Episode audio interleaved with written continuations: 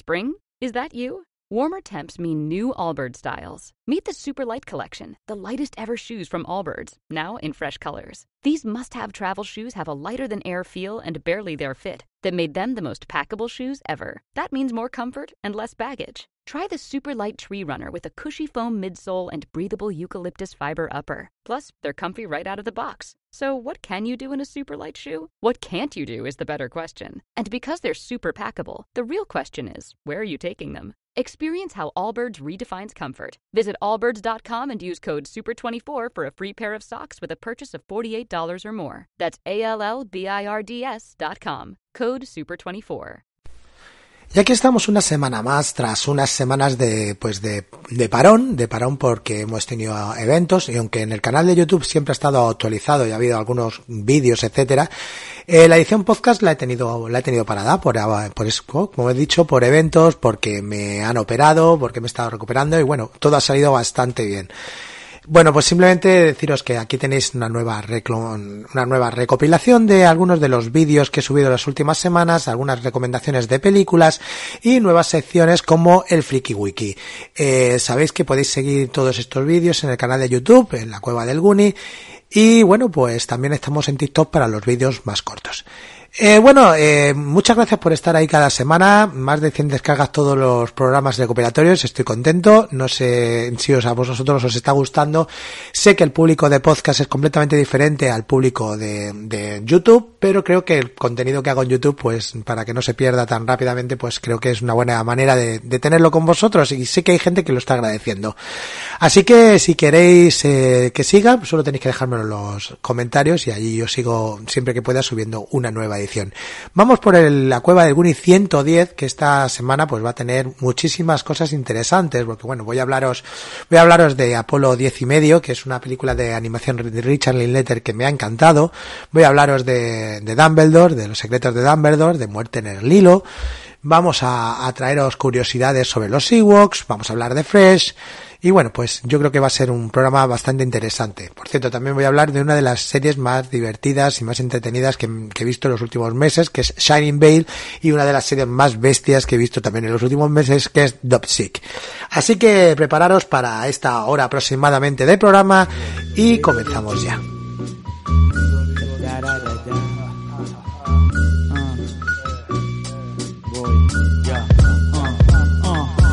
Ya, siempre hay confrontación en esto. Sociedad madura de unos pocos que viven del resto y ese resto se ahoga. Llega la hora de que acabe el empeño de lo que pasa de moda. Pasa de moda hablar de malas sociedades y ciudades. Hablar lo malo que las drogas dan. A los estados falsos criticar. Y ocurre esto, y acopio de ellos necios basta. Bueno, vamos a hablaros de animales fantásticos, los secretos de Dumbledore, la nueva entrega, tercera, si no me equivoco, o cuarta, bueno, un montón de entregas. La, ter la tercera o cuarta entrega de la saga de, de J.K. Rowling, creo que es la tercera, sí, la tercera, eh, de J.K. Rowling como guionista, eh, que nos lleva a una historia que, como muchos nos esperábamos, no importa demasiado. Porque como todas las películas de David Yates en el mundo de, Harry Potter es demasiados datos y poca, poco, poca alma, ¿no? Pero bueno, vamos a hablar tranquilamente un poquito de la, de, qué es lo que ha pasado, de qué es lo que ha ocurrido, de qué es lo que, del, cómo hemos llegado a este animal fantástico, los secretos de Dumbledore, que tiene varias cosas importantes, varias novedades. La principal novedad importante que tiene los secretos de Dumbledore es que cambia el personaje protagonista del malo. Porque ya no es Johnny Depp, sino que es Matt Mikkelsen. Y en mi opinión, tenían que haber elegido a Matt Mikkelsen desde el principio, porque le da un aspecto más realista. Es que Johnny Depp es, es Johnny Depp disfrazado de cosas, ¿no? Bueno, pues eso es lo que me pareció en la segunda entrega. Bueno, pues en esta entrega me ha gustado Matt Mikkelsen. Por cierto, es el tercer actor que, bueno, el cuarto actor que da vida a este Grindelwald. Bueno, pues ¿qué nos cuenta la historia? Pues como Grindelwald se consigue e intenta hacerse con el poder, incluso saliendo de la cárcel y, y trabajando en este mundo entre guerras de, de los muggles, pues metiéndose en este mundo mágico muy parecido al mundo al mundo Magel, entre guerras, entre entre fascismos y un poquito de todo, ¿no? Básicamente, ¿no? Y como un grupo de magos encabezados por Albus Dumbledore eh, se enfrentan a él en una cosa muy extraña que no se entiende muy bien, porque vamos a ser claros, no se entiende. Yo eh, soy muy seguidor de la saga, soy muy seguidor de Harry Potter, del mundo mágico, estoy al día en las cosas de, de, pues, de Harry Potter que salen en, la, en, los diferentes medios y no me entero. No me he enterado de muchas cosas. Me he perdido de muchísimas cosas de lo que, de lo que allí me iban contando. Yo creo que es un poco problemas de guion y un poquito problemas de, de, de, pues de dirección, de que David Yates esto le viene grande. Vamos a ser claros. Ya lo teníamos claro desde hacía mucho tiempo, pero yo creo que, da, que, que cada vez más le viene grande. Este hombre mm, para una serie, vale, pero para películas no. Y sí, esta película tiene punto de película intermedia, otra película intermedia más. Y empieza a ser un poco cargante. Sobre todo porque Newt Scamander tiene, bueno, el actor, que es Eddie Redmayne, tiene menos carisma con candelabro de, de hojalata, básicamente. Y bueno, sí, el Jude Law lo hace muy bien como Dumbledore, pero mmm, seguimos sin entender por qué titulan estas películas como las titulan, ¿no? Porque los asesinatos de Grindelwald, los crímenes de Grindelwald apenas tenía crímenes, y en esta los secretos de Dumbledore no hay secretos, porque nada de lo que nos cuentan en esta película es nuevo, todo lo conocíamos por los libros, por las películas, etcétera, ¿no? Todo lo, todo lo conocemos, no hay ningún secreto. ¿Qué es el secreto? El secreto de Dumbledore, que también lo sabíamos todos. ¿Qué, qué? Bueno, pues ya lo sabíamos todos, porque si sigues un poquito el tema del mundo de Harry Potter, del mundo mágico, fuera de las películas y de los libros, sabes que hace muchísimo tiempo que J.K. Rowling sacó del armario a Dumbledore, así que ningún secreto, ninguna sorpresa y nada nuevo en Dinamarca, básicamente, ¿no? Eh, por otro lado, los efectos especiales correctos, bastante buenos en algunos momentos, aunque algunos cromas eh, dejan bastante que desear, pero en general bastante bien todo, la ambientación muy chula, merece la pena verla en el cine en ese aspecto porque está muy bien, una ambientación guay, divertida, pero eh, poco más. Es que ya os digo, es una película bastante simple, bastante simplona, casi un telefilm con mucho presupuesto, un telefilm dopado, ¿no? Y es una pena, es una pena porque se están cargando el mundo mágico, eh, entre, entre Warner y JK Rowling se están cargando el mundo mágico. Y diréis, ¿cómo se lo puede cargar JK Rowling? Porque ya sabéis, es una metepatas, es una metepatas y ha puesto a todo el mundo en su contra y esto no tiene, esto no se va a levantar. La película que menos ha recaudado en del mundo mágico, esto ha dejado que prácticamente sea imposible que volvamos a ver más películas de este universo, por lo menos de esta saga, en un periodo de tiempo, digamos, cercano. Esto se va a quedar inconcluso, estoy casi seguro que se va a quedar inconcluso, y si lo concluyen será de aquella manera y digamos que no descarto que sean HBO más, con eso lo digo todo, ¿no? Por lo demás, pues eso, pues un blockbuster del mundo mágico eh, que, que, que, que, está pidiendo a gritos que alguien diferente lo, le meta mano, o sea, alguien completamente diferente a David Yates, que vuelvo a repetiros, señores de Warner, que sí, que le tenéis mucho cariño, que lo tenéis fichado, pero es que este hombre lleva haciendo la misma película desde, que le cogió la saga, en esencia. No, no hay nada nuevo, no hay nada que nos interese, los personajes son muy planos en muchos momentos, después que se le han cargado a un personaje porque se lo han cargado, porque sí, está vivo, pero se lo han cargado, y está vivo porque, porque se tiene que casar con Newt Commander, no por otra cosa, sino, pues si no, ya lo habrían quitado. Pues lo han quitado de la, de la, bueno, es todo muy raro, es todo muy raro y sinceramente a mí me ha fastidiado bastante en ese aspecto, ¿no?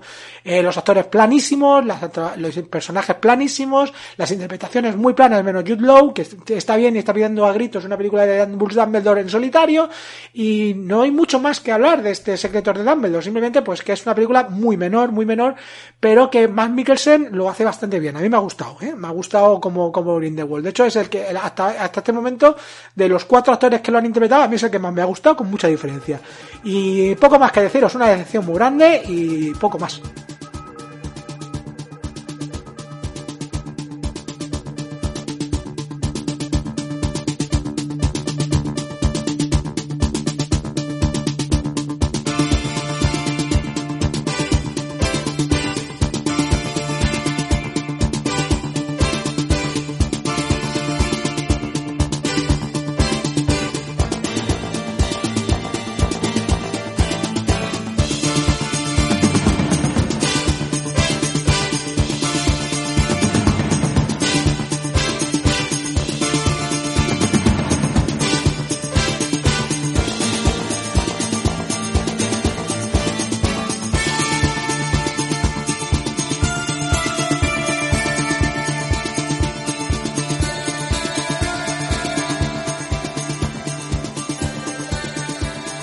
Toca opinión, hoy toca hablar de algo que ha ocurrido y mi opinión al respecto, que ya sabéis que cuando yo me pongo a hablar de opinión, lo primero es que me pongo muy encendidito.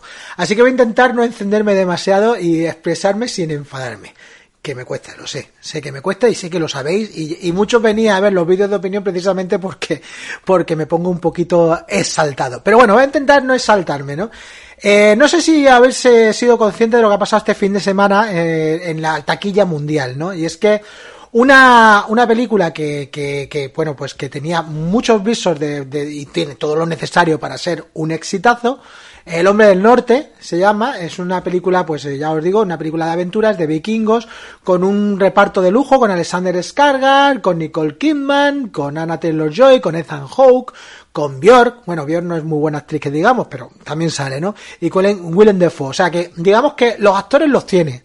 El director también lo tiene, porque estamos hablando de Robert Eggers, que, bueno, a ver, es un director que, que tiene su público, vamos a ser claros. Eh, es rarito, es un director rarito, porque sí, La Bruja es muy buena película, a mí me parece un coñazo, ya podéis ver el vídeo en, en, en, el canal, a mí La Bruja me parece un rollo macabeo, pero sin embargo el Faro me pareció muy muy interesante, la película del Faro me pareció muy interesante, eso sí, me pareció mm, de género imbécil, hablando en plata, lo de los cuatro tercios. El blanco y negro todavía, pero lo de los cuatro tercios me pareció, pues eso, de, de, de, de em, director de cine que va de estrellita por la vida de Salvador del séptimo arte, ¿no? Que en, esencia eso es lo que es Robert Eggers. O sea, no busques eh, Michael Bay porque no es Michael Bay. Entonces, si estás buscando en El Hombre del Norte eh, una película modo Michael Bay, no es tu película. Pero es que al parecer, eh, bueno, el estudio ha puesto una pasta, ha puesto 80 millones de dólares para hacer la película. también le tocó rodaje en medio de pandemia, ya sabéis que eso sube todos los, sube todas las producciones.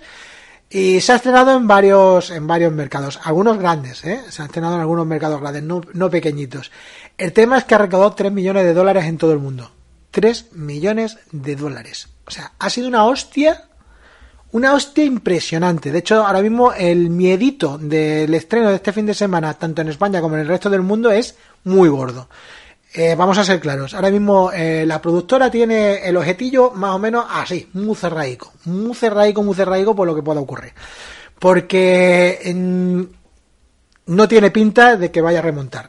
Porque es que vamos a ser claros. Estamos en un momento en el que ir al cine eh, ya no es como era hace tres años. la pandemia ha hecho mucho daño a lo que era ir al cine.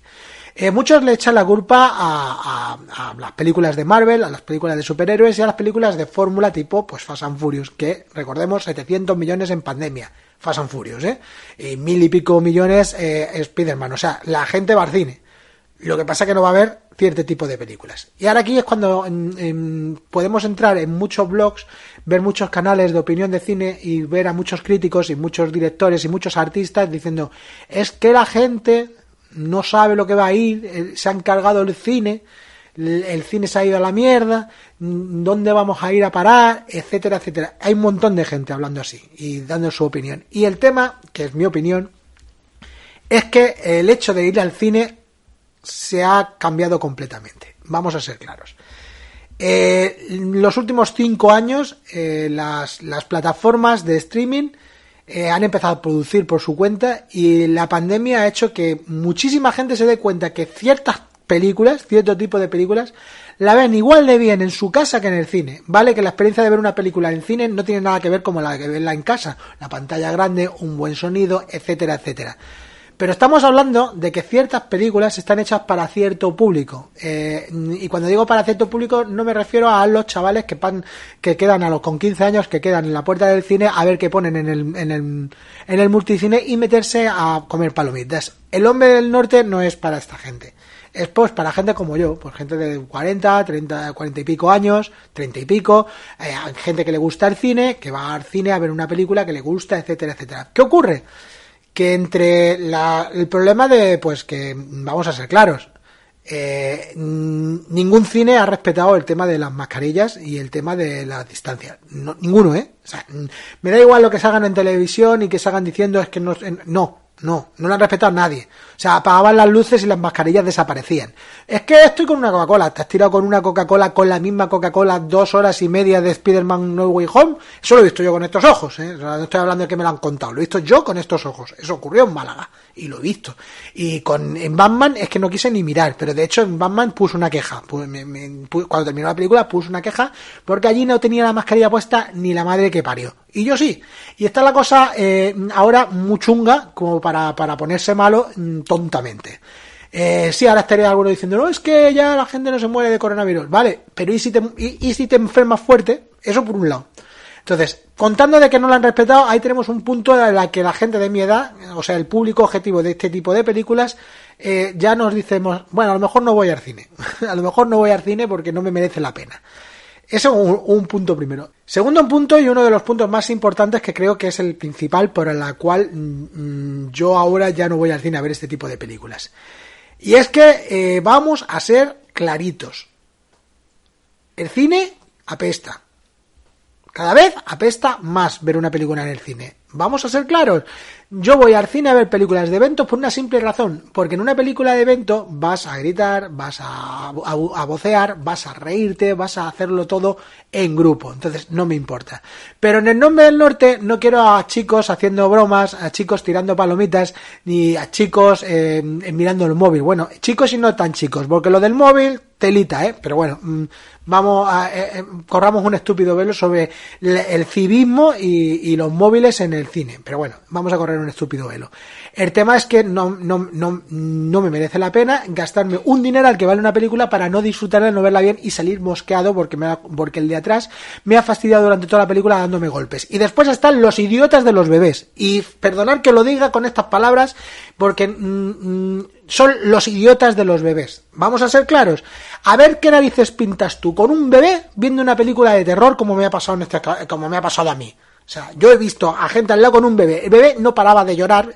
Y incluso cuando digo bebé, no me refiero a un bebé de, de, de los pequeños. Digo hasta un niño de tres años.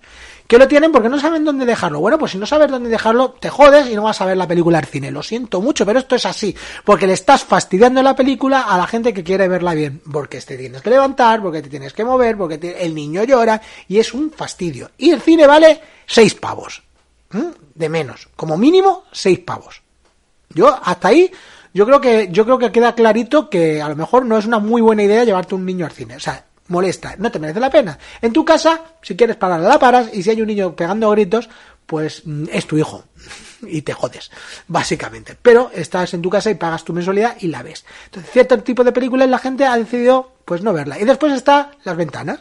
Las ventanas del cine antes eh, te planteaban la idea de ir a ver la película al cine porque hasta dentro de tres meses, cuatro, cinco meses no ibas a verla, pero es que ahora está en 45 días la ventana. 45 días es cinco semanas. Yo he visto películas en el cine seis y siete semanas después de su estreno. Ahora ya, como vosotros comprenderéis, no lo voy a hacer.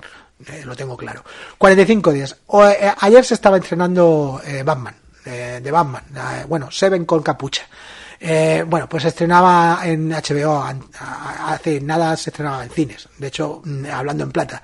Hasta ayer entrabas en las páginas estas de lucecitas y estaba en TS Screener, o sea, una cosa tremenda. Ahora ya no, ahora está con una calidad acojonante. Así que mm, eso es otro punto. 45 días hace que a lo mejor te plantees si te, si te compensa. Ya el precio de la entrada ya ni, ni siquiera me meto porque eso es una pelea que ya está perdida desde hace mucho tiempo. Y después está el tema de que, de que este tipo de cine eh, en estos años está recibiendo ya la puntilla total. Vamos a ser claros, la puntilla total del cine histórico, el cine más, más, más personal, más, eh, más estilístico, más artístico, porque el sistema de multicines, y, esto es así, y el que no quiera verlo, pues está un poquito ciego, el, el sistema del multicines es un negocio hecho para ganar dinero y para vender palomitas, no para que tú veas películas, para vender palomitas. O sea, el beneficio del cine está en la palomita y en la Coca-Cola. Palomita, un bote así de palomitas, cuatro pavos. A ellos les cuesta 30 céntimos en las palomitas y la electricidad a lo mejor otros 30 céntimos. El resto beneficio. Solo digo eso, el resto beneficio. La Coca-Cola, tres cuartos de lo mismo, porque encima es de sifón. O sea, que el 90% es agua y gas, hablando en plata, ¿no? O sea, estamos hablando de que el negocio de, la, de las salas no son, los, no son las películas, no es el cine, son las palomitas. Ahí es donde ganan dinero, por un tubo. Ganan mucho dinero. Por esa razón no han hecho mucho de lo de las mascarillas, básicamente, ¿no? Porque con mascarilla no puedes comer palomitas y ellos viven de, de, de hincharse a vender palomitas, las multicines. ¿Qué significa esto? Que necesitan meter mucha gente en las salas para que compren muchas palomitas y ganar mucho dinero.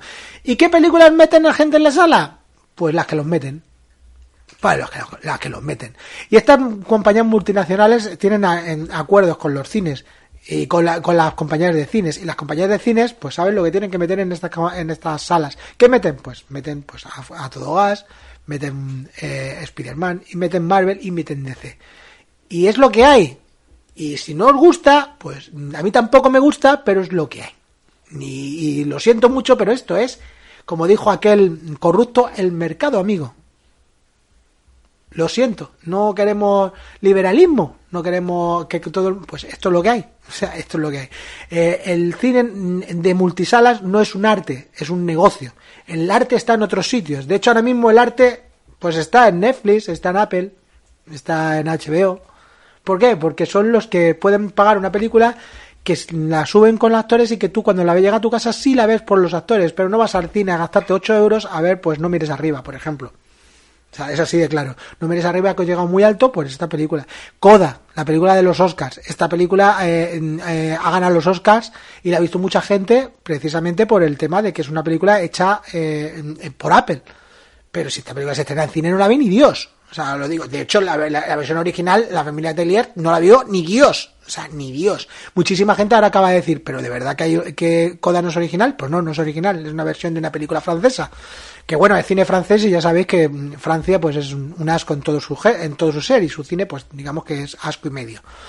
Y poco más, poco más que deciros, simplemente que esta, eh, eh, eh, vuelvo a repetir, es mi opinión, es lo que creo que pasa y, lo que va a seguir pasando, por lo menos durante un tiempo. Estos son ciclos. como me dice mi, buen amigo Asier, ahora es el cine de superhéroes, pero hace 10, 30 años era el cine de... 40, 40 años era el cine de romanos no, eso son 50 años. hace 40 años pues era el cine palomitero, el cine de monstruos, ¿no? Y antes fue el western y etcétera. Pero bueno, el, el, Marvel, el Marvel y DC ahora mismo es el nuevo western, eso es así. Pues es lo que hay, es lo que hay. Esto es lo que trae la gente al cine, los multicines quieren que esto es lo que trae la gente al cine y la gente se ha acostumbrado a ir al cine a ver eso y las demás cosas no van a ver al cine. Entonces, ¿el hombre del norte va a ser el último fracaso en taquilla que tengamos? Pues no, pues no llevan unos pocos y va a haber unos pocos más. Pero vamos, cuando digo que va a haber unos pocos más, que va a haber una barbaridad más de fracasos de taquilla. Y esto va a significar que muchas compañías, eh, la, la serie media, o sea, películas entre 50 y 100 millones, bueno, entre 50 y 70 millones. Entre 50 y 70 millones, la, la serie media, es media alta, porque mm, serie media sería 25, a partir de 25, pero bueno, la serie media Mm, va a desaparecer de, la, de los cines en muy poco tiempo. Y los multicines se van a convertir pues en una máquina de generar blockbusters. Siempre va a haber 5, 6, 7 blockbusters en cada en cada en cada multisala. Y películas así más diferentes más artísticas pues te la alquilas o la ves en tu casa en Netflix o quien dice Netflix dice en otros en otros sitios como pues eso lugares de lucecitas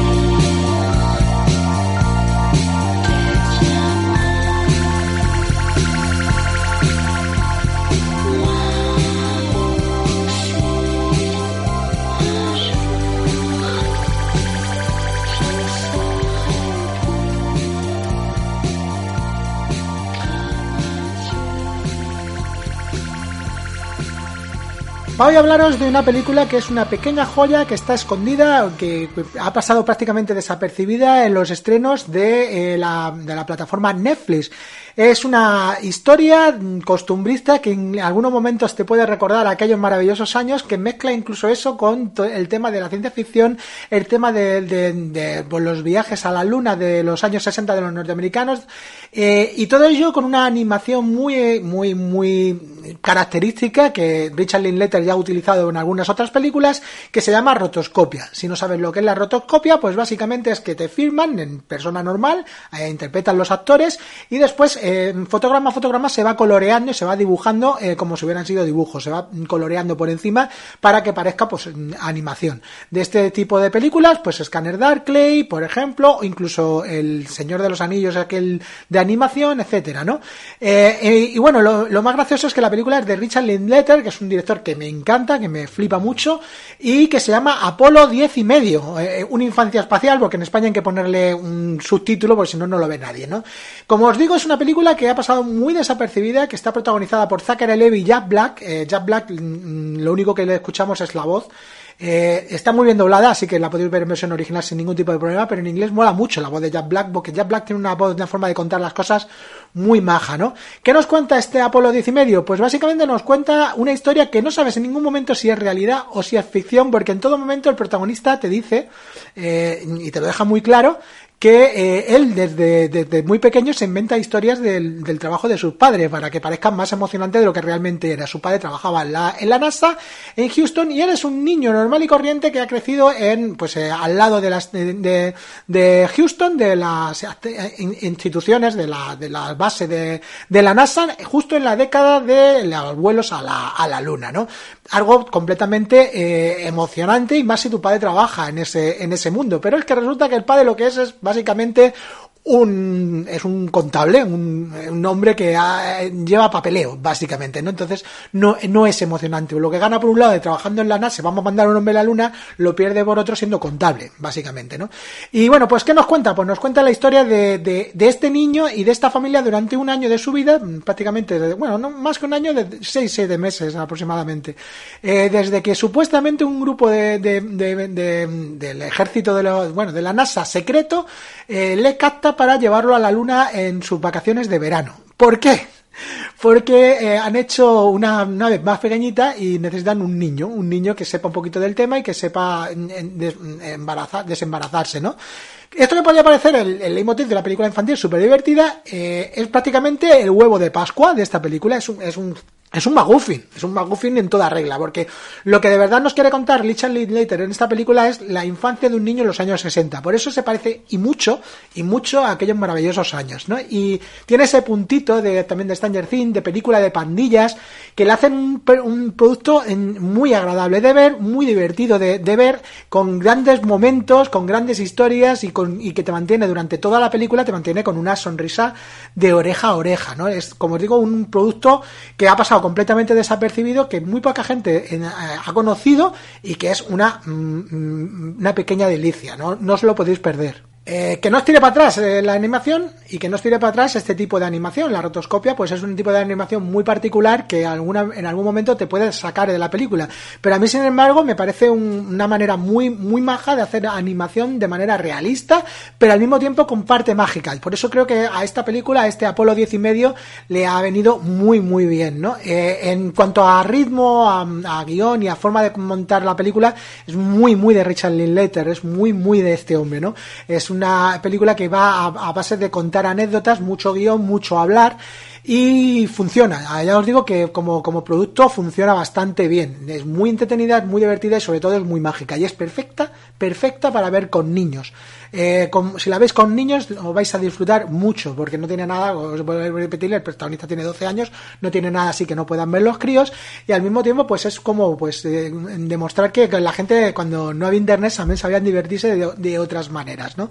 Y también tiene un toque nostálgico muy, muy divertido. Ya os digo, muy buena película, para mí es un 7, 7 y medio, yo lo recomiendo mucho y si no la has visto, ya sabes que tienes que ir corriendo al catálogo de Netflix y ponerte a verla porque lo vas a disfrutar. Además, si no me equivoco, son 100 minutos y se ve en, un saltito, super maja, super maja.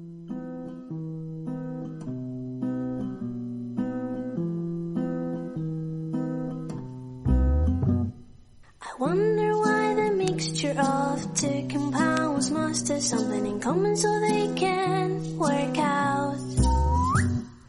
I can't get in my head why answers can be questions or questions could be answered to my insane head. I get desperate when I wake up in the morning and I see a big neon that says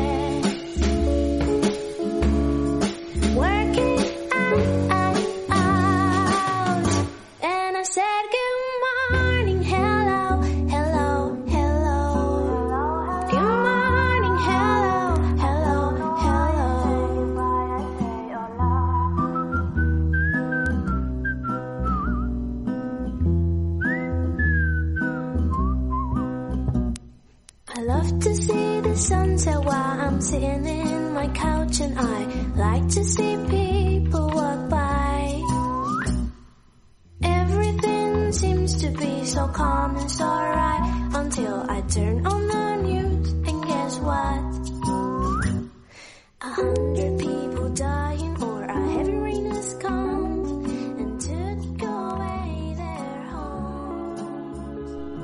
Una de las razas más controvertidas en el universo de Star Wars es sin lugar a duda el de los Ewoks, unos adorables y guerreros osos de peluche que en la tercera entrega de la saga, El Retorno del Jedi, derrotaban al Imperio utilizando poco más que palos, piedras y flechas. ¿Pero sabías que los Ewoks no iban a salir en la película en un principio? Y es que George Lucas tenía claro que quería una raza poco evolucionada tecnológicamente como los verdugos del Imperio Galáctico, pero los elegidos en un principio no eran los Ewoks, sino los Wookiees, la raza a la que pertenece Chewbacca. Pero una vez planteado al equipo de efectos especiales, estos le dijeron a Lucas que era poco menos que imposible, ya que la tecnología aún no estaba preparada para hacer los movimientos que el creador de la saga quería para esta raza. Unos años más tarde, Lucas se quitó la espinita con la batalla de Kashyyyk en la venganza de los Sith. Vamos a hablaros de una película que me vi en el tren, eh, me vi el, otro día en el tren, es un estreno de Disney de hace un par de, de semanas, un par de, sí, creo que un par de semanas. Y es una película, es una película fuertecita en lo que viene siendo el planteamiento, incluso puede llegar a no ser para el estómago de muchas personas que, que, que, bueno, pues que se enfrenten a esta película que la vas a ver en Disney. Porque está dentro de la plataforma Star de Disney, la plataforma para contenido para mayores de 18 años que tiene la plataforma dentro de, de- de, bueno, pues de su contenido en Europa. Creo que en Sudamérica también se llama Star, etcétera, ¿no? Pero en Estados Unidos, pues esto se ve por, por eh, la plataforma de que no me acuerdo ahora cómo se llama, la plataforma Hulu, Hulu se llama la plataforma de Estados Unidos. La película pues está protagonizada por Sebastian Stan y una chica, la chica no sé quién es, estoy hablando de memoria, así que me vais a perdonar de que no me sepa el nombre. Voy a intentar que eh, cuando haga la edición, pues a lo mejor salga por, por aquí abajo el nombre de la chica diciéndome, eres estúpido, tenías que habértelo mirado antes. Pero bueno, el resultado es que nos cuenta una historia de cómo se liga y de cómo y de los peligros de ligar en la época de las redes sociales y cómo básicamente no te puedes fiar de nada ni, ni de nadie. Eh, bueno, pues, la- ¿de qué va la historia? Pues va de una chica eh, que es bastante solitaria, que no tiene mucha familia, etcétera, etcétera, y que dentro de lo que viene siendo el mundo de las relaciones le cuesta mucho trabajo eh, en, en entablar relaciones interesantes con, con hombres, porque, bueno, pues en las redes sociales, en, los- en las plataformas de, las típicas plataformas de ligoteo que tienen las redes sociales, pues la cosa no le está yendo del todo bien, las cosas como son. Y entonces un día eh, conoce un chico eh, que guapísimo, majísimo, divertido, eh, interesante, lo conoce dentro de, un supermercado y comienzan una relación donde él pues es perfecto. Eh, y aquí una de las cosas más que nos demuestran las películas es que si alguien es perfecto, échate a temblar, básicamente, ¿no? Y que sobre todo cuando empiezas una relación con alguien tienes que hacerle fotos y, com- y- y- compartirlas con tus amigos. Porque porque si no pasan cosas vamos a ser claros si no pasan pueden pasar cosas como en esta película. Porque de qué va Fresh va del mercado clandestino de carne humana que bueno pues en principio pues hay hay un mercado clandestino de carne humana. Y qué es lo que hace este hombre pues básicamente cazar futuras eh, eh, muestras de carne básicamente. Eh, y, y aquí empieza porque bueno la película dura dos horas durante la primera hora parece una comedia romántica al, al uso y cuando acaba la primera media hora, que salen los créditos a la media hora de película, empieza la película en sí, que no deja de ser una película muy, muy bestia, muy, muy gore, con momentos bastante, bastante, pues ya os digo, bastante bestias, ¿no? No engaña a nadie, porque en el título de la película eh, ya viene lo de Fes, el póster es una mano envasada, y también te puedo decir que si entras en la sinopsis te dicen claramente de que no es una comedia romántica, que tengas cuidado, ¿no? Que va a haber, vas a ver cosas guays. Eh, cuando digo guays, digo cosas guays en plan si te gusta el gore, si no te gusta el gore, mantente alejado bastante. De hecho no se ve, eh, no se ve prácticamente nada, porque no se ve ca- casi casi nada, pero lo que se ve es muy bestia, es muy bestia. Además tienes todo el momento la sensación, es una, una sensación de mal cuerpo, es que prácticamente en algunos momentos porno, for food, pero claro, la comida que están comiendo es, es, es carne humana. Y es todo muy bestia en, en ese aspecto. Pero al final, pues eh, se convierte en la película, pues poco a poco se convierte en la típica película de asesino en serie y de, y de, y de víctima que intenta escapar de Final Girl, ¿no? En, en esencia. Aunque todo el rollito, pues psicológico que se trae entre los dos personajes está muy bien, al final no deja de ser una, una película de asesino eh, de- con, final, con Final Girl y punto. O sea, no, no tiene nada común. O sea, la película no innova nada, eh, sí tiene el punto este especial de que, que- de que al principio pues, tiene unos, una- unas formas de funcionar que son las de la comedia romántica y después cambia completamente para convertirse, pues eso, en una orgía de sangre, violencia y cocina, en esencia. Sebastian está, está muy bien, eh, ella está genial, ella está genial, ella, a mí me encanta su personaje, me encanta ella inter- interpretándolo, pero sí he de decir que la película pues es, mm, tiene sus ritmos, es bastante lenta para ser este tipo de películas y dura dos horas. Una vez más, el mal endémico de las plataformas, de que como no tienen que competir con otras películas en el cine, pues los montajes finales suelen ser muy, muy largos y hay cosas que se podrían haber quedado perfectamente en la zona de montaje, pero da igual porque la ver en casa y no molestan las dos horas. Y los productores no están en plan, baja eso a, a, uno, a, a 110 minutos o a 100 minutos, ¿no? No, no están en ese, en los productores, ¿no? Entonces, pues dicen, dicen dos horas, hacer el montaje que os dé la gana y ahí tenéis dos horas. Y funciona, pues si te gusta el gore, pues lo vas a disfrutar sobre todo con lo que te sugieren más que con lo que ves. Y si te gustan las películas de estas de asesinos de misterios, pues también te va a funcionar. Pero mm, si lo que buscas es un slasher eh, típico, pues no, porque es lento, se toma su tiempo a la hora de presentarte los personajes, de mostrarte el rollito, eh, el psicológico que se traen entre, entre los dos personajes protagonistas y se basa mucho en las actuaciones. Apenas hay actores, si no me equivoco, hay cinco actores dentro de la película, seis actores principales. Hay cinco actores y casi toda la parte final ocurre en un recinto que es una casa, o sea que no, no vas a ver mucha acción, no vas a ver...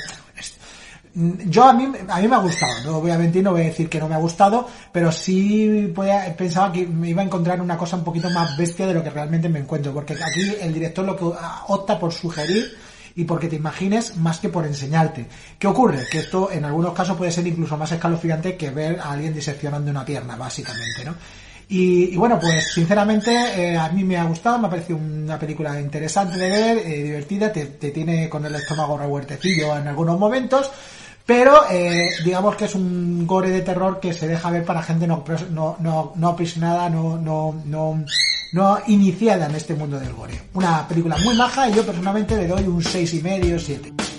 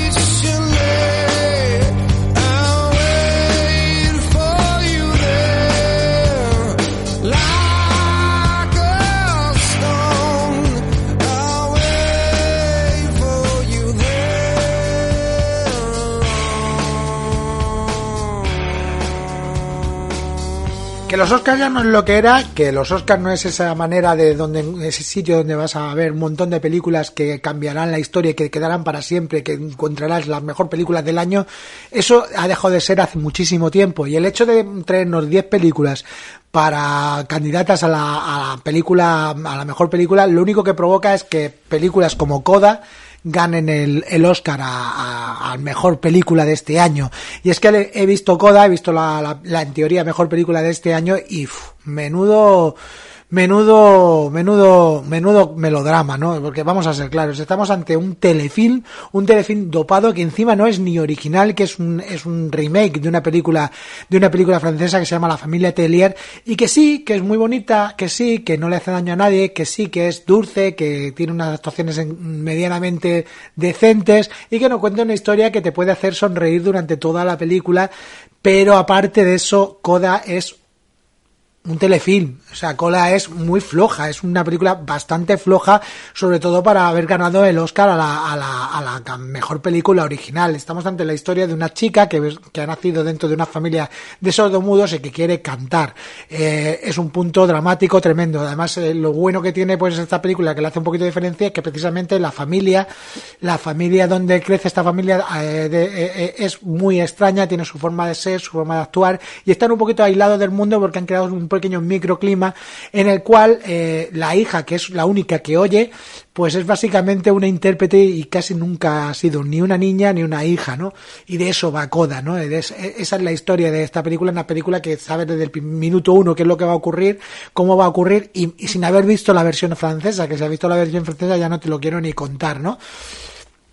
Mm, Es que no sé qué decir así interesante que podamos destacar de esta película, porque sinceramente eh, no tiene grandes actuaciones, la dirección es bastante sencilla, bastante simplona, con una, una fotografía muy de, de, pues de telefilm. Si es que esto es un telefilm, es una película hecha para Apple TV que, que sinceramente no le veo ningún motivo para que sea la mejor película del año, sobre todo cuando se ha enfrentado a películas que claramente son mejores películas que ella, como por ejemplo El Poder del Perro. Fíjate lo que te digo, incluso Dune, que me parece un coñazo de película, pues es mejor que esta coda.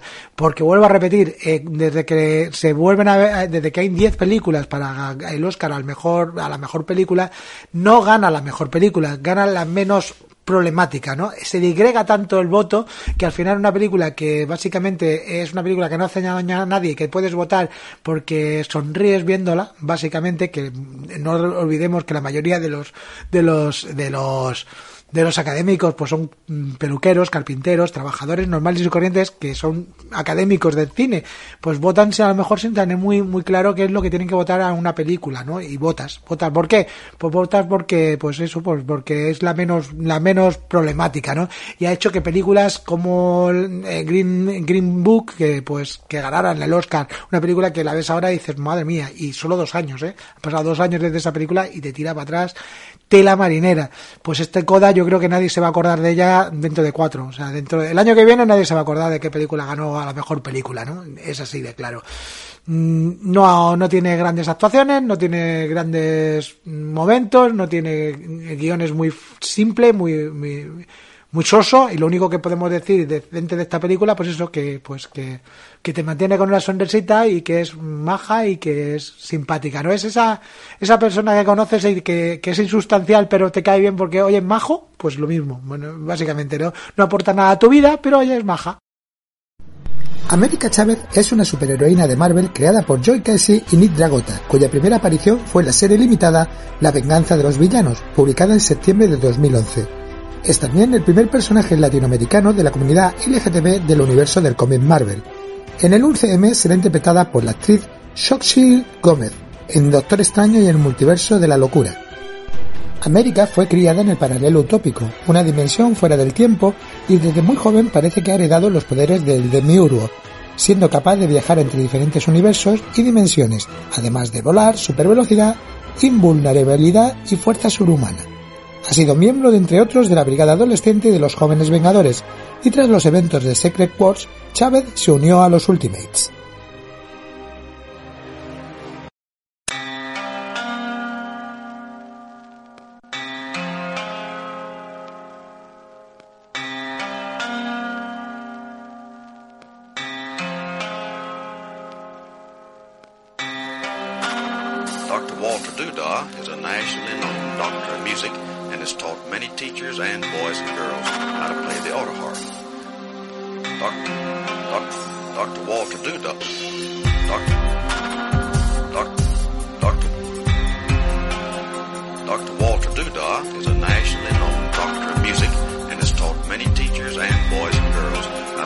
beautiful.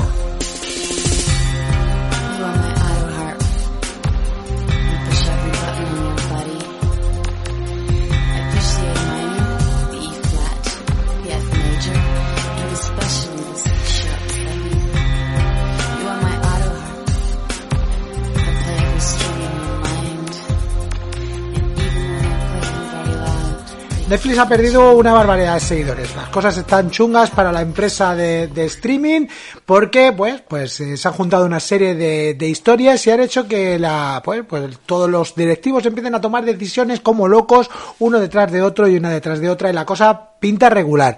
Pinta bastante regular porque vamos a ser claros, el declive eh, de Netflix en muchos sentidos mm, se viene enseñando, se viene mostrando desde hace ya un tiempecito. Mm, Hay gente que es muy reacio a, aceptarlo, a aceptar que, que, que Netflix o cambia o va a tener problemas en un futuro mm, cercano. Pero eh, la, la, la verdad es esa, la verdad es que por primera vez en 10 años ha perdido clientes, ha perdido muchísimos clientes en, un ejercicio trimestral.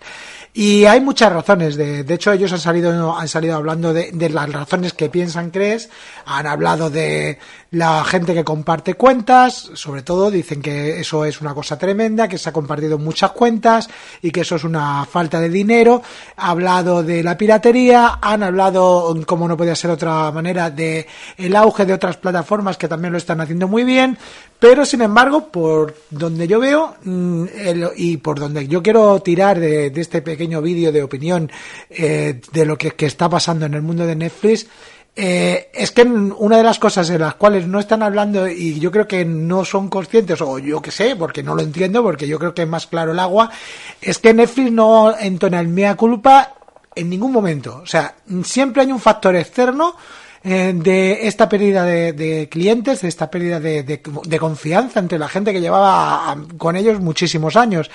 Y es que eh, no se refieren a dos cosas, sobre todo dos cosas que yo creo que son su- fundamentales para, para el hecho de, de esta pérdida de clientes. La primera, eh, el de la cual no hablan, eh, es el, el tema de la subida de precios. Y es que estamos hablando de que Netflix ha subido los precios en tres, cuatro años, los, ha subido ya tres veces, ¿no? Estamos hablando de que la plataforma más cara, estamos hablando de que cuatro, cuatro personas, cuatro personas al mismo tiempo pueden ver la plataforma por 16 pavos, 16, 16 do- euros aproximadamente, no lo sé, pero hablo de memoria, pero que estamos hablando de un dineral, de un dineral que lo que produce es que la gente se tenga que mm, compartir cuentas para poder pagarla básicamente mensualmente. Y aquí estamos en el mismo de porque si encima nos van ahora a subir si compartimos cuentas subir el precio de, del- de- de la suscripción va a haber muchísima gente. Y cuando digo muchísima gente va a ser, va a una, una cantidad de gente tremenda que se va a borrar. Gente que, que Netflix la tiene como la de siempre y las demás se van metiendo y borrando y entrando en función del producto que está en ese momento en, en- en- en auge. Pero Netflix siempre la dejaban ahí pues como fondo de catálogo. Y ahora el fondo de catálogo eh, cada vez se está yendo a otras plataformas porque Netflix eh, es muy caro para utilizarlo como fondo de, catá- de catálogo y sin más. Si te van a, penalizar por el hecho de compartir cuentas, pues no te quiero decir lo caro que es. Que te dan un buen servicio, que no se cuelga, que la, que la experiencia de viendo una película es buena, vale. Pero es que tiene muchísimas cosas muy chungas que no están tocando y que están haciendo que cada vez se pierda más. Por ejemplo, el tema de los atracones ha pasado a la historia. Si tú tienes más de 35 años no te puedes dar un atracón. Eso es así. No puedes. Y se te van acumulando, se te van acumulando las series, se te van acumulando los, los, los productos y el, y el tema es que Netflix ha optado por la cantidad en vez de por la calidad. De hecho, los últimos años la calidad de sus productos son ha bajado muchísimo. O sea, estamos hablando de que estamos viendo. O sea, pones ahora mismo Netflix y aquello parece Telecinco. O sea, Telecinco. Es una cosa a- a- a horrible. Está lleno de realities, de telenovelas y de, y de, y de, y de, pues eso, de rollos. Y solo falta, solo faltan películas turcas. Empiezan a meter ya películas turcas y series turcas y ya es Telecinco, en esencia, ¿no? Y incluso, eh, para que veas un buen producto, un producto es- mm, que sea interesante, pues tienes que tragarte 19 productos mierdas, así de claro. Eh, yo no dudo que el cine nigeriano a lo mejor le gusta mucho a la gente en Nigeria, pero a mí me importa tres pepinos y que todas las semanas me estrenen una película nigeriana, pues como que no, hablando en plata, o polaca, o sea, el cine, Dios mío, es que es que cada, cada mierda polaca, y claro, como es de producción propia, lo adelantan en el algoritmo para que te salga, y te sale, y eso es otra, otro problema que tiene Netflix, el algoritmo es una mierda. El algoritmo es una mierda. Encontrar algo en Netflix es poco menos que imposible. O sea, lo que, lo que te, lo que te muestran es muy malo. O sea, hay películas de que yo me he enterado que, que se salen porque, bueno, que están en la plataforma porque salen de la plataforma y te avisan de que salen en una cuenta de, de, de, de Twitter. Pero la plataforma eh, es la manera de encontrar un producto que no sea original es complicadísimo, muy complicado. No hay manera de saber qué entra, qué sale. Yo creo que es un error muy grande, por ejemplo, no salir de nuevo esta semana, una sección que se llama nueva esta semana y tú eliges si ves o no lo ves. Pues no, no sale. El puto algoritmo que te enseña lo que Netflix quiere enseñarte. ¿Y qué quiere enseñarte Netflix? Producción propia. ¿Por qué? Porque se están gastando un dineral en producción propia. Pero ¿qué pasa? Que por una película, por cada película americana incluso española que te interesa, te salen 5 películas suecas, 37 películas polacas y 128 películas, eh, películas eh, de Nigeria. Además de los omnipresentes culebrones mm, mm, eh, coreanos que también están por ahí dando saltos, que te puede gustar y todo lo que tú quieras, pero oye, que no es un producto por el cual pagar 18 euros o 16 euros todos los meses y encima si te penalizan que lo puedas mirar. Así que eh, eso deberían de hacérselo mirar también. El algoritmo, el producto que están poniendo en este lado y, y el precio, y el precio, porque de verdad, eh, entonar en, eh, no entonar nada de media culpa y no ver que a lo mejor están haciendo cosas mal y, y por eso se le está yendo gente a otras plataformas, eh, me parece pues eso de, de alguien que no quiere ver la puñetera realidad y vive en sus mundos de Yuppie. De hecho, ya vivían desde hace tiempo cuando dijeron que Disney Plus no iba a ser competencia para ellos. Pues se los está comiendo. Les está comiendo la partida. En Estados Unidos se la está comiendo y aquí en España empieza a comérsela y, y, y Amazon empieza a comérsele y las cosas pintan regular para la empresa de, de Netflix. Veremos a ver qué pasa en el futuro, veremos a ver, ahora están hablando de que se van a meter eh, una, una zona más barata con anuncios, ahora dicen que van a subir los precios y volvemos a la misma. Netflix lo sabe subir los precios para volver a ganar el dinero que piensan que ganar y todo porque están gastando más de lo que recaudan y eso eh, si tienes una empresa sabrás que es una muy muy mala idea porque puedes aguantar tirando balones hacia adelante cierto tiempo pero la mayoría de tiempos mm, la cosa se va a ir a tomar por saco. Durante el rodaje de X-Men 1, la actriz Rebecca Romain Stamos llevaba un maquillaje que implicaba innumerables horas de sesiones para convertirse en mística. Ello implicaba 110 parches que cubrían el 60% de su cuerpo. Lamentablemente, esos parches eran muy frágiles y se despegaban fácilmente, si la actriz no estaba en perfectas condiciones. Por esa razón tenía prohibido beber alcohol, aplicarse cremas o viajar en avión, porque esas tres cosas alteraban demasiado la química de su piel pero en el último día de rodaje Rebeca decidió que era una buena idea saltarse esa prohibición y celebrarlo con el resto del reparto y una botella de tequila. El problema es que en su último día rodaría la espectacular escena de lucha con Lobezno, y en mitad de la escena se mareó tanto que vomitó encima de Hugh Jackman.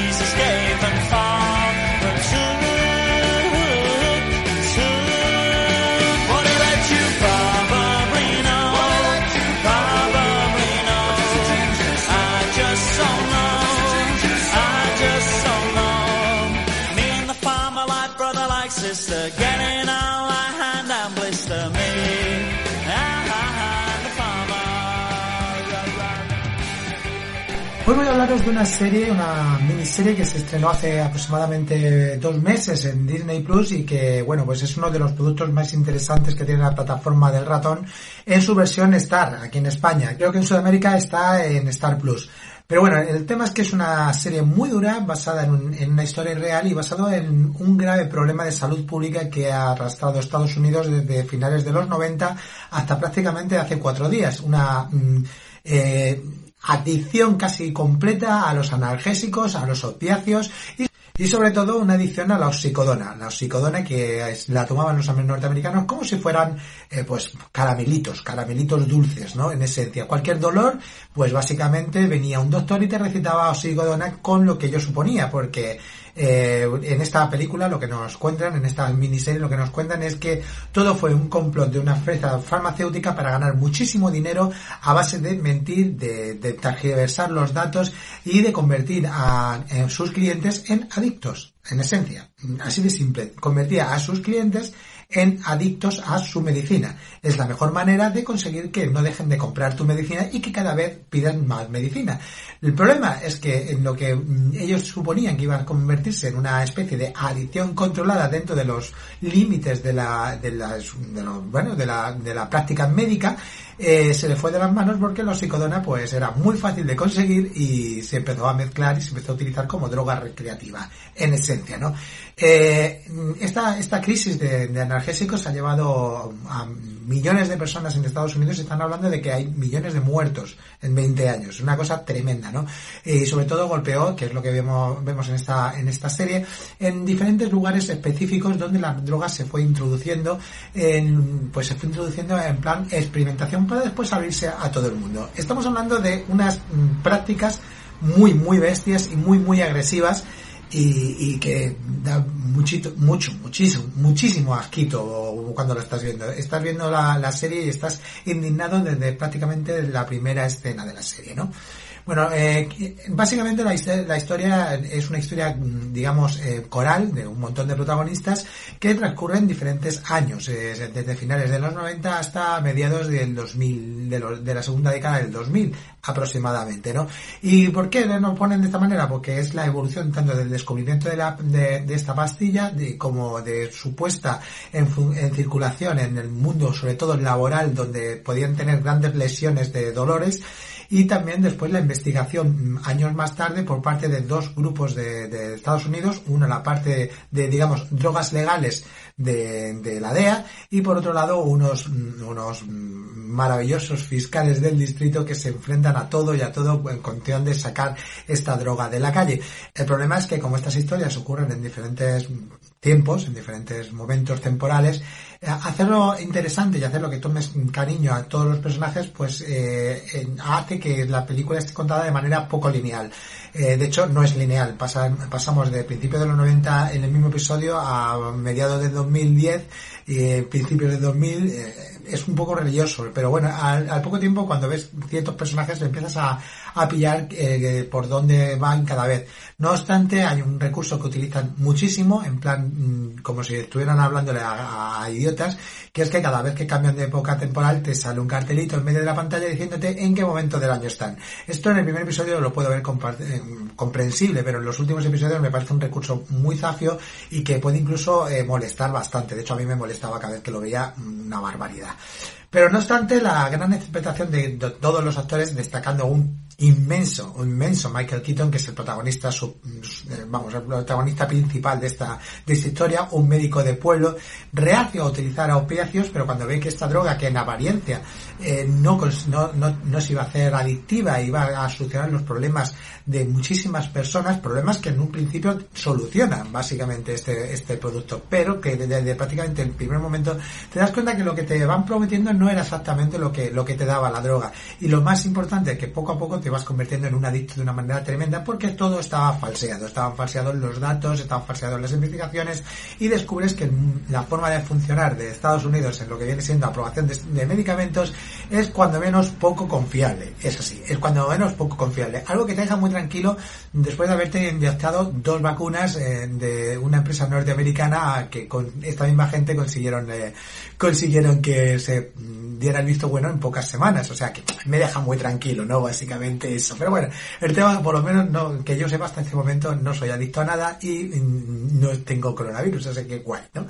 Eh, cosas importantes que tiene esta serie, pues eh, como he dicho, es una serie coral, es una serie que tiene diferentes mo- mo- momentos porque tenemos desde drama social hasta mm, el típico thriller de abogados y de investigación, o sea, tenemos todo dentro de un mismo producto y al mismo tiempo, o sea, en diferentes momentos del episodio, cada historia es un tipo de historia diferente y bueno, pues eh, vemos a una Rosario Dawson muy grande, que está muy bien, aunque un poquito, el, el personaje está un poquito idealizado, me parece demasiado perfecto, ¿no? Es una mujer que está obsesionada con su trabajo, que no tiene grises, solamente, es blanco y negro y, y bueno, pues es una, es un personaje que mola mucho porque es como el, el arquetipo de todos los que lucharon dentro de la ley para sacar esto de las calles y para conseguir que la gente reconociera que esto es una droga muy fuerte y que tendría que darse de otra manera, pero eh, eh, lo hacen con un personaje, pues eso, que es demasiado, demasiado blanco, ¿no? Demasiado luz, luminoso, ¿no?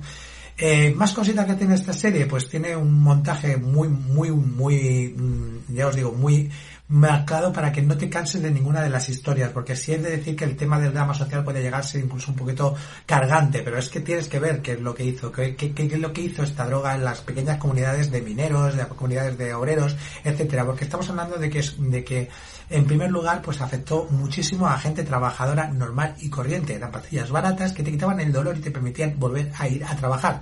Los jefes encantados de la vida y todo el mundo contento y feliz porque encima tenías que trabajar para conseguir más pastillas. El problema, que cada vez necesitabas más y más y más dosis y llega un momento en que no te la recetaban y tenías que literalmente, directamente, tenías que recurrir al mercado negro donde ya pues el paso hacia otro tipo de opacios eh, más chungos pues era bastante sencillo.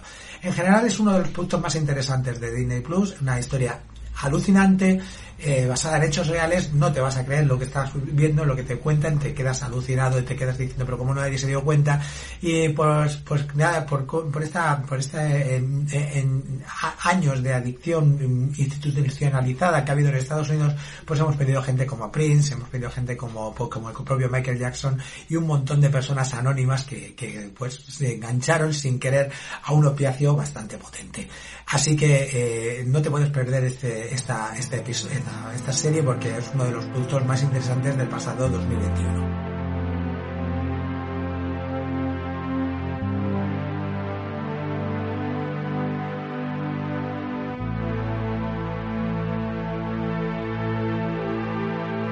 Here comes the rain again, falling on my head like a memory, falling on my head like a new emotion.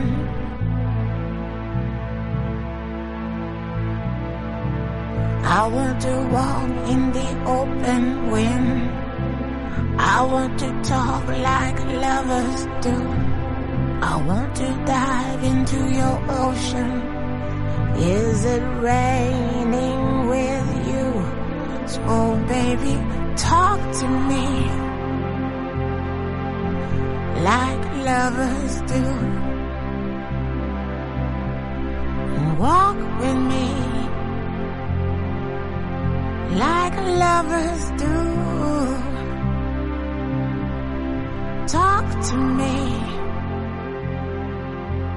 like lovers do. Ha llegado el momento de hablaros de Morbius, la nueva película del universo de, superhéroes, villanos o lo que sea que esté haciendo Sony, que nadie lo sabe muy bien. Yo creo que ni los propios de Sony saben muy bien lo que están haciendo. Eh, bueno, vamos a hablar de Morbius, una película que, bueno, pues si sabéis, le han puesto mm, a un- pero a parir. O sea, la crítica coge esta película y la ha destrozado de una manera tremenda, ¿no? Eh, yo dije, bueno, aunque lea las críticas y, no vaya con mucho hype levantado, vamos a, verlas e intentar eh, influenciarnos por las malas críticas de la película. Y he de decir que después de haberla visto, solamente voy a decir que, que, que tenían, tenían puta razón. O sea, tenían razón. O sea, la crítica tenía razón. La película es muy mala, muy, muy, muy mala. Es una película que no llega dos años tarde, como sabemos que se ha estrenado por todos los problemas de la pandemia, etcétera. No, dos años tarde no llega. Lleva 20 años tarde. Esta película se hubiera estrenado mm, cuando se tenía que haber estrenado, o sea, eh, después de Blade, porque no sé si sabéis que cuando que el final de Blade en teoría presentaba Morbius. De hecho, tuvieron que redo- lo re- rerodaron y lo cambiaron precisamente porque el director no se iba a encargar de la segunda parte y iban a cambiar a Guillermo del Toro. Eh, y, pero en, el final grabado salía Morbius en lo alto de un edificio allí, una una especie de Morbius. Bueno, vale, básicamente estamos hablando de eso, ¿no? Eh, ¿Qué ocurre? Que, que la película tiene una forma de funcionar y una forma de, de- de la historia y una forma de contarnos lo que nos tiene que contar que está más que superado en el cine de superhéroes. Cuando digo más que superado, que vuelvo a repetir, esta película se hubiera estrenado hace 20 años y hubiera sido un pelotazo. Pero ahora no, ahora no. Y, y ni Jared Leto ni Matt Smith consiguen que, la película remonte.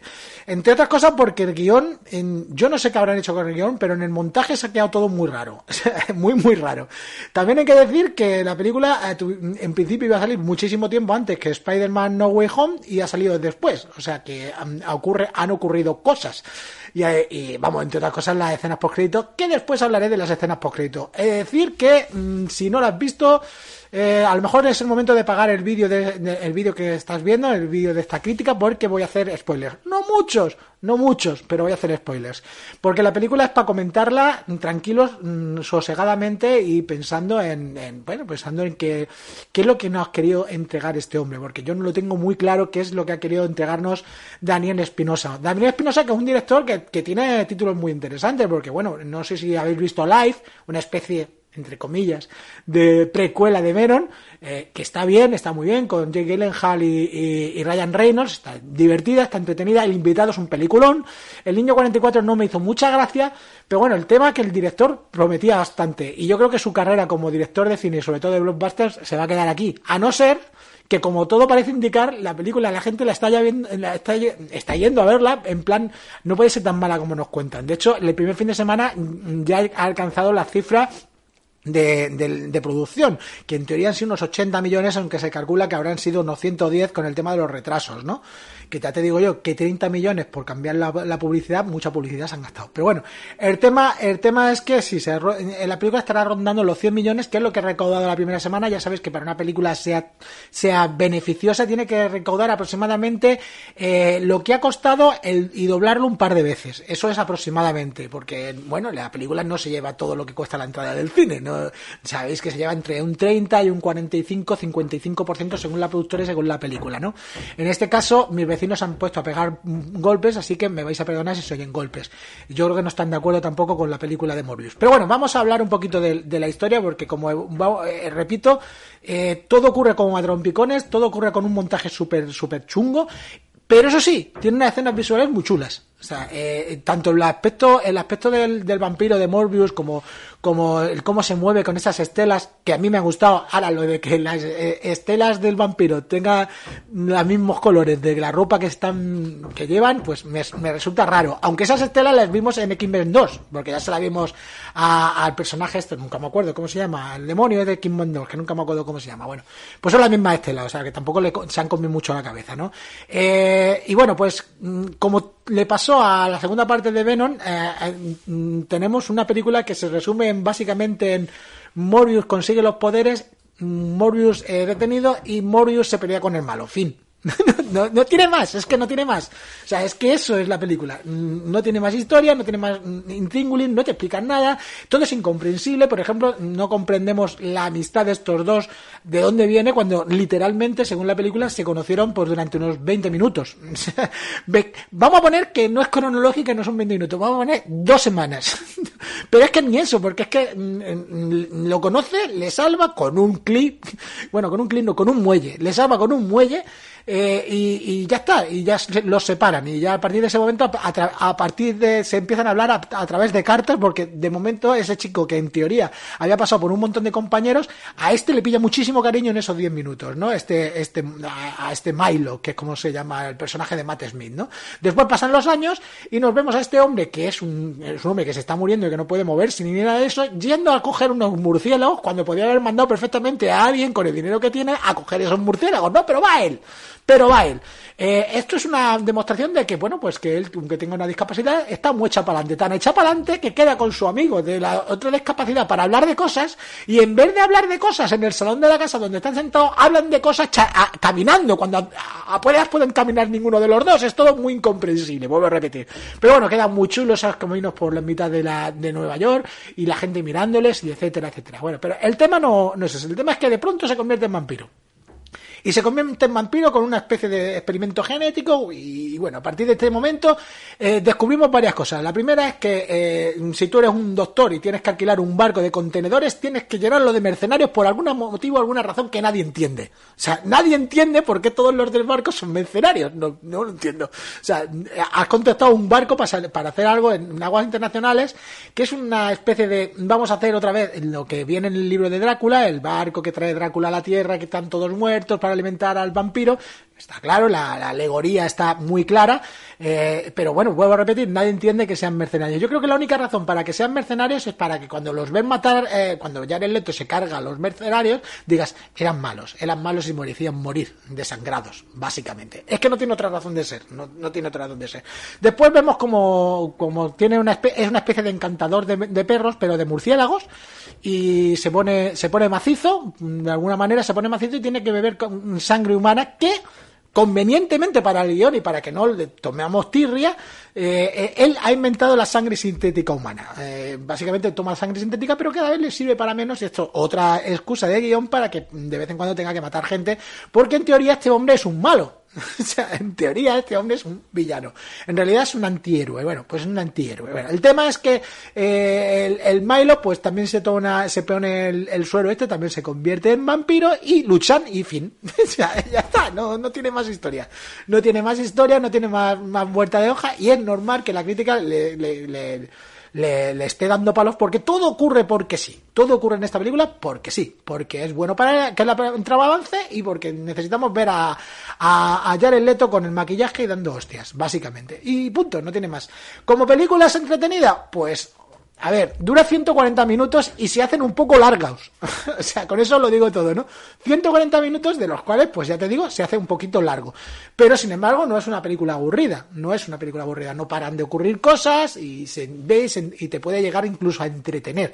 Problema es que la película está muy, muy desfasada. Esto, este, este tipo de cine de, superhéroes ya se ha, se ha, ha pasado a la historia hace muchísimo tiempo. Y cuando digo muchísimo tiempo me estoy refiriendo a, pues, a 20 años. 20 años. Es una película de finales de los 90, principios de los 2000 de superhéroes de origen. En ese momento hubieran funcionado muy bien, pero ahora pues no encaja. Y mm, sinceramente, es una mala película, muy mala película. No es tan mala como algunos la ponen, aunque es muy mala.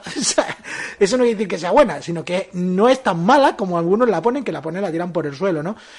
Es muy mala, muy mala. Pero bueno, eh, si lo que quieres es ver un producto de, de quita y pon, que es lo que está haciendo Sony, porque Sony está haciendo eso, también te digo que está des- desaprovechando casi todos los mejores personajes de, de Spider-Man en un universo sin Spider-Man, que ahora, según las escenas por crédito, porque las escenas por crédito están metidas con calzado de una manera que no os quiero ni contar, ¿eh? Pero ni contar. Porque lo que venga el buitre, el buitre, la, la primera escena post crédito estaba, estaba grabada. Eso estaba grabado. Aparece y bueno, sabíamos que el multiverso y bueno, eh, vale, aceptamos barco.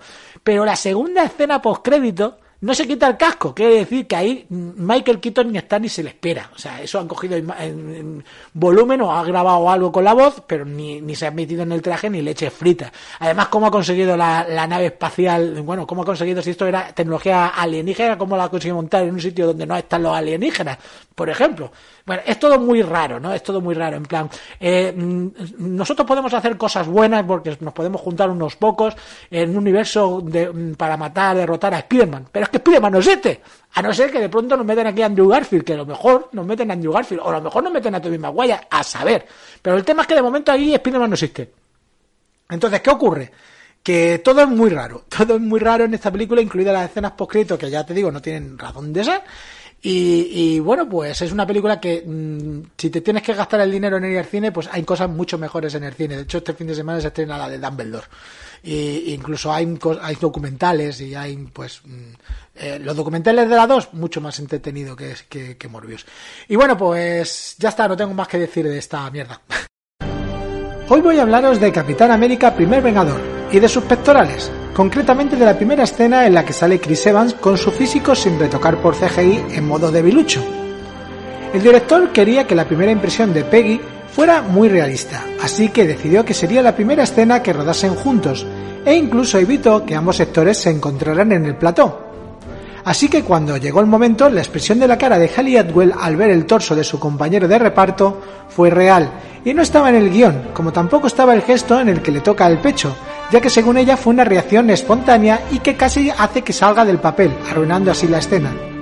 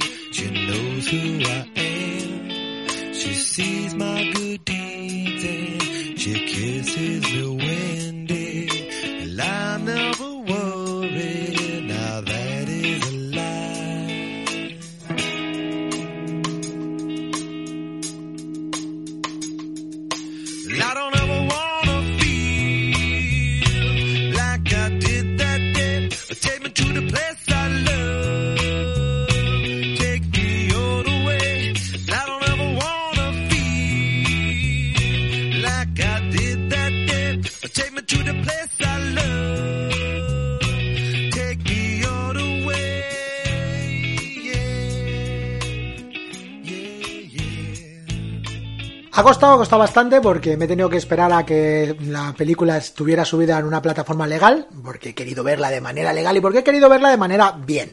¿Por qué? Porque le tenía muchas ganas desde hacía bastante tiempo a esta película, Muerte en el Lilo, la segunda parte, la segunda entrega de la saga de Hércules Poirot de, dirigida por Kenneth Branagh, interpretada, interpretada por Kenneth Branagh, que nos trae, como en la primera ocasión, Asesinato en el Orient Express, nos trae una barbaridad de actores, una barbaridad de, de sospechosos y un crimen por resolver eh, donde todos pueden ser el asesino y todos pueden ser la víctima. Eso es Muerte en el Hilo y eso es casi todas las obras de Hércules Poirot, porque básicamente es muy, muy claro todo, ¿no? De- incluso Asesinato en el Orient Express eh, pasaba lo mismo, ¿no? Hay, un ase- hay un asesinato y Hércules Poirot empieza a hacer preguntas, empieza a averiguar cosas hasta que llega a una conclusión final. La conclusión final es que uno de los señores de la alta, mm, de la alta sociedad o una de las señoras de la alta sociedad es un asesino. Eso es en Muerte en el Hilo, eso fue a- en Asesinato en el Orient Express, así que sorpresas, ninguna. Es más, si has visto la versión original sabes hasta quién es el asesino. Entonces, ¿qué es lo que tiene que hacer para que veas esta película? Pues básicamente que lo que necesitas para ver esta película es que te dejes llevar, te, sumerjas en toda la parafernalia de este mundo creado por Kenneth Branagh mm, con mucho decorado y mucho ordenador. Porque sí, hay muchísimo ordenador y mucho colorido. O sea, en algunos momentos tú estás viendo y eres completamente consciente de que lo que estás viendo es CGI, es- está hecho mm, de manera no real. ¿Y por qué lo eres consciente? Porque yo creo, y estoy casi seguro de ello, que lo hacen aposta. O sea, yo estoy casi seguro de que, de que lo están haciendo aposta para que se note y que tenga una puesta en escena casi, casi teatral. Porque este Muerte en el Nilo podría ser perfectamente una obra de teatro con multitud de actores que todos tienen su momento. Estamos hablando de Kenneth Branagh, estamos hablando de Gal Gadot, estamos hablando de Leticia White, estamos hablando de Hermie Hammer, que la rodó antes de, que todo el mundo se enterara, que le gusta comer trocitos de, de partes humanas, le gusta ser un poco caníbal, básicamente. También estamos hablando de Annette Bening, de Ali Fazal, pero en realidad tenemos hablando de un, de un un gran elenco, como suelen ser estas películas corales, donde mm, lo principal es que el elenco funcione bien y los actores funcionen bien.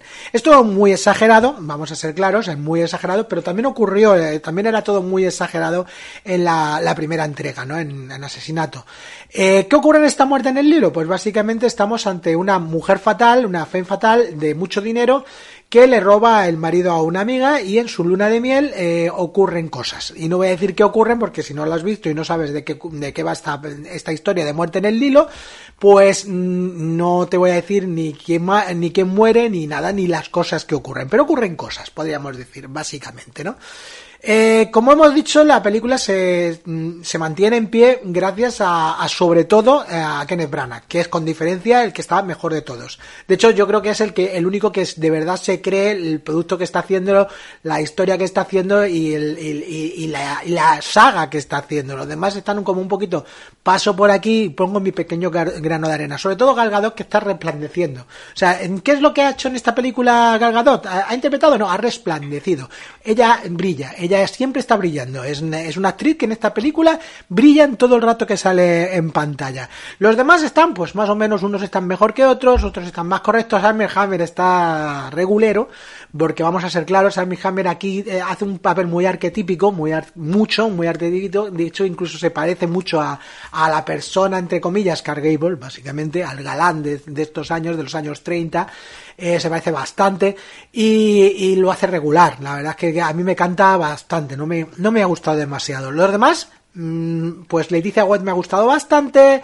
Eh, Annette Bening, pues mm, es una muy buena actriz, pero es que Kenneth Branagh está, como digo, fantástico, está estupendo. Se cree el personaje, sabe que él ya es Hércules Parot y tú lo ves y ya no te imaginas a una otra persona que no sea él en el, en el, en el, en el personaje. Y eso que este hombre ya lo interpretó Peter Ustinov, que tenía una presencia física muy potente, vamos a ser claros. Si no has visto la versión de, porque era un telefilm, no, os lo recuerdo, un telefilm, ¿no? si no lo habéis visto, pues, mm, pues oye, mira, vais a disfrutar de la, de la, de los misterios. Si la habéis visto, pues disfrutar de lo que viene siendo la puesta en escena, cómo funciona, el ritmo, etcétera, que tiene un ritmo muy bueno, tiene un ritmo que no te aburre en ningún momento de los 127 larguísimos minutos, porque vuelvo a repetir, a ver cuándo hacemos películas de 90 minutos, que las películas de 90 minutos mm, no dan tiempo a que te aburras. En esta muerte en el Nilo, si desconectas un poquito, pues, te- pues se te a hacer un poco largos estos, 109 estos 127 minutos. Sobre todo sabiendo que, que el realismo brilla por su ausencia. Y vuelvo a repetir que para mí es una, es una decisión que, que se parece mucho también a la decisión que tomó en Asesinato en el Orient Express de hacerlo todo como muy teatral, como muy que se note que no es real.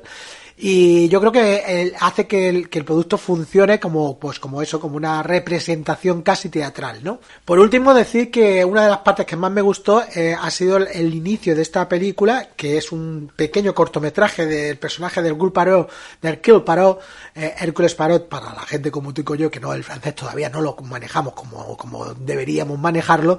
Bueno, pues eh, en la, la historia en la Primera Guerra Mundial y cómo, cómo su ingenio, ingenio no, ingenuo no, ingenio, y cómo su ingenio hace que, consigan tomar una colina enemiga, etcétera, y consigan luchar en esta guerra de trincheras que ya sabéis que fue una bastante mierda, ¿no? Las cosas como son.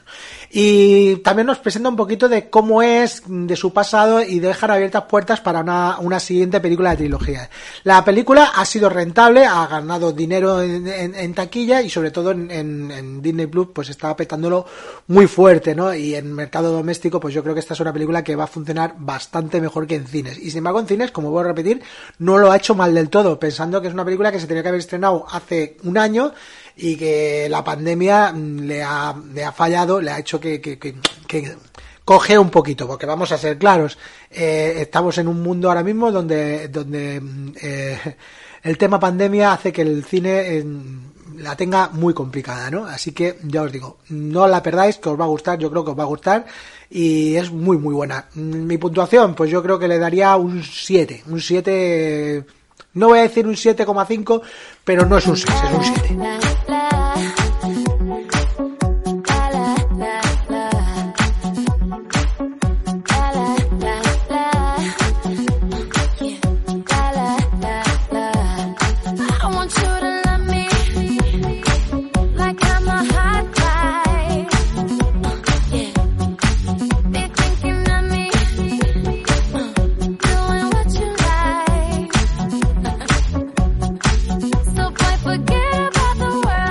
Hasta aquí el programa 110 de La Cueva del Guni. Gracias por haber estado ahí, gracias por acompañarnos. Os agradezco como siempre los comentarios. Suscribiros al canal, tanto este de iVoox como el de YouTube.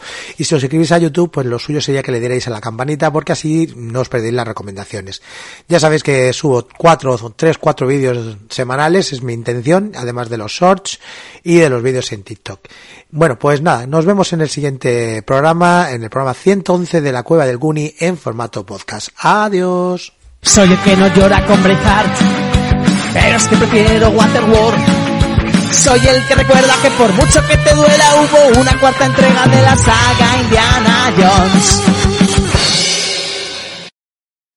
Amplify your career through training and development solutions specifically designed for federal government professionals. From courses to help you attain or retain certification, to individualized coaching services, to programs that hone your leadership skills and business acumen, Management Concepts optimizes your professional development. Online, in person, individually, or groups, it's training that's measurably better.